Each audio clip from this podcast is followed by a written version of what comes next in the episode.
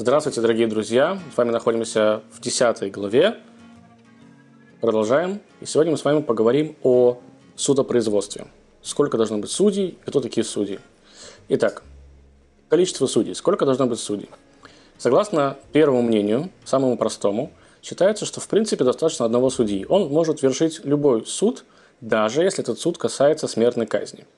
Э, но, как мы видим с вами из нашего нынешнего мира, что судьи обычно бывают по разным обстоятельствам, да, бывает три судьи, бывает один судья, смотря что и кого судят и по какому поводу. Поэтому, по большому счету, э, согласно закону, здесь можно отдать это на откуп э, обществу, в котором живут в данный момент наши люди. Если они хотят добавить количество судей, то можно его добавить. Но напомню вам, что достаточно одного, даже если будет приговор самой высшей меры наказания. Теперь компетентность судьи. Э, понятно, что судья должен быть, помимо того, что он, быть, он должен быть умным и адекватным человеком, он еще должен знать законы, по которым он должен судить. И, как говорят э, наши писания, что судья, который не знает законов и судит согласно своим каким-то там, не знаю, э, соображениям, это инструмент несправедливости. Он сама несправедливость в данный момент. Поэтому, конечно, человек должен разбираться. Э, законы, естественно, должны ни в коем случае не идти в разрез с кодексом Ноха, да, поэтому он должен разбираться даже в самых маленьких мелочах. Э, там, где есть относительная история того, что не очень понятно, как судить, э, да, касается ли это каких-то, какого-то общего закона, как, например, в еврейском законодательстве, либо же это касается только законодательства для потомков Ноаха, то здесь нужно советоваться Э, как раз-таки с еврейскими судами, с еврейскими судьями, потому что у них есть больше э, кругозор, больше обзора на все мелочи и как бы прислушиваться к их мнению. Э, судья, как любой человек, может, конечно, добавлять какие-то устрашения. То есть, например, если он хочет как-то более строго осудить человека, да, либо менее строго, то если это никак, никаким, никаким образом, как я уже сказал, не идет в разрез Э, священному писанию, законам, самим законам, да, и это не будет считаться законом, это важно добавить, да, то есть он не, до, он не добавляет, не придумывает чего-то нового, просто делает так, чтобы э, как бы человека и так наказали, по большому счету, э, хуже от этого не будет, он там, не знаю, будет сидеть в тюрьме, ну, скажем, 5 лет, а судья решает, что ему нужно посидеть не 5, а 10. И как бы это, если вот уж там совсем ничего такое страшное, то по большому счету тоже можно это допустить, у судьи есть такое право. Можно ли подкупить судью? Согласно закону, Эм, за подкуп судья будет нести ответственность только в том случае, когда его хотят подкупить, чтобы вместо того, чтобы посадить человека, хотят его освободить. И, а, и поэтому, если хотят подкупить судью, чтобы, например, приговор пришел в исполнение быстрее, да, то есть ну, это никак не повлияет на изменение на сам приговор, тогда, по первому мнению, это не будет никакой проблемы, можно человеку дать денежку, за это его судить не будут. Хотя, согласно второму мнению, и оно общепринято, и общепринято в принципе в нашем с вами человеческом обществе, что судья не имеет права вообще брать взятки ни за что-либо. Ни за ускорение процесса, даже если он никак не повлияет на исходное его решение, ни уж тем более, конечно, когда хотят кого-то либо наоборот посадить, либо отпустить, либо какая-то другая мера наказания. Поэтому здесь есть споры, но все мы понимаем, как, наверное, правильно. Теперь, дорогие друзья, можно ли судить своих родственников? Например, не знаю, к вам в суд пришли вы судья и судится, не знаю, теща и тесть. Ну, скажем, это, конечно, такая э, не больше, больше на анекдот похоже, но в любом случае. Можно ли судить своих родственников? Согласно простому закону нет никакого правила, нет никакого запрета на то, чтобы судить действительно своих родственников, быть судьей в судебном процессе среди э, своих близких. Но, опять же, согласно второму закону, и он более логичный, наверное, для всех, мы все понимаем, что судья как раз-таки в таком случае будет весьма предвзятым человеком, да, как бы там, может быть, он больше за тестя, чем за тещу и так далее. Опять же, шучу, дорогие друзья. Но может, как бы, короче, в любом случае процесс будет не очень ясным и не очень понятным.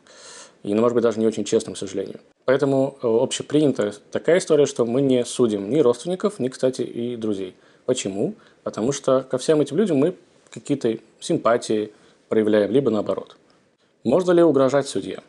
Немножечко философский вопрос, казалось бы, да, что-то философского, но нет. Э, согласно закону, судья, простому закону, судья может отказаться от процесса, судить процесс, если вдруг он получает угрозы в свой адрес с какой-либо стороны. Э, это по-простому. По непростому, по более сложному мнению, судья не имеет права отказаться, потому что, во-первых, он уже начал этот процесс. Во-вторых, и когда, если он уже начал и начинать его заново, так это потеря времени, потеря каких-то других э, моментов, там, не знаю, там, может быть, уже не сможет приехать снова какой-либо свидетель и так далее, и так далее. Эм, плюс эм, он назвался судьей, так будь добр суди. Что тут начинаешь давать, э, идти на попятное. Но если вопрос, стоит ли человеку подвергать себе опасности, если все-таки ему угрожают, там, под, не знаю, под, подбрасывают записки какие-то там, да, или какие-то другие виды угроз. Это большой вопрос.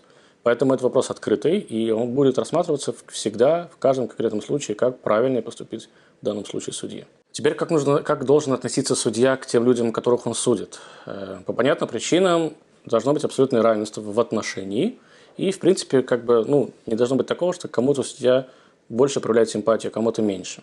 И это, кстати, к тому же вопросу, там, можно ли судить родственников да, или друзей.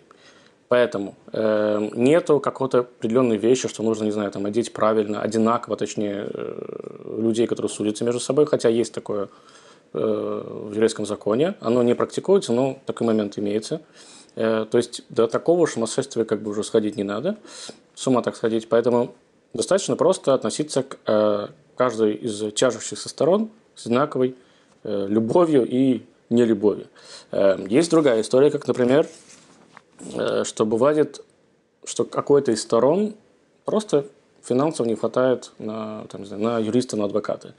И поэтому вот это та практика, которую мы сегодня имеем в нашем мире, что, что когда тебе государство оплачивает э, адвоката, она как раз-таки приходит именно из этих законов.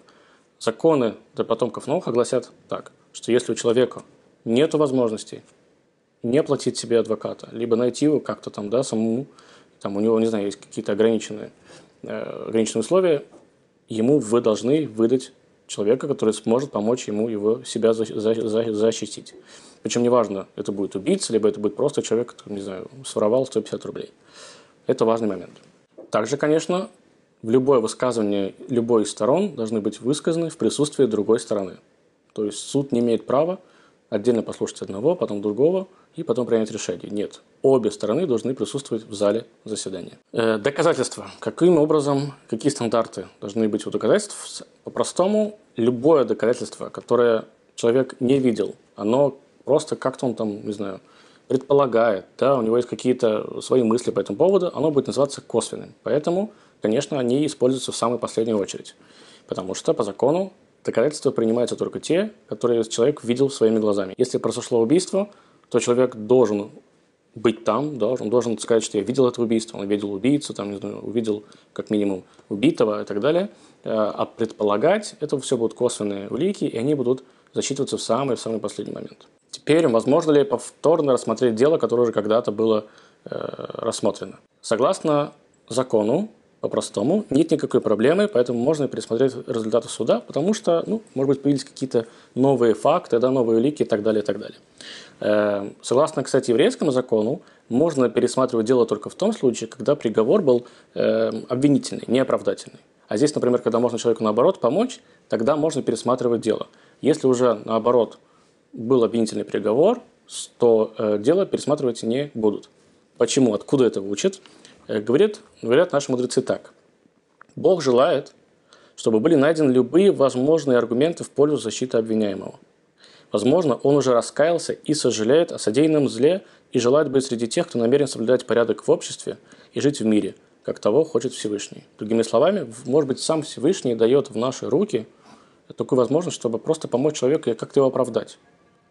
Ну, как-то так получилось. Волшебная история, волшебная палочка. И поэтому, конечно же, мы должны этим шансом воспользоваться и пересмотреть дело. На этом, дорогие друзья, мы с вами закончили э, ту часть, которая касается судей, э, показаний и так далее.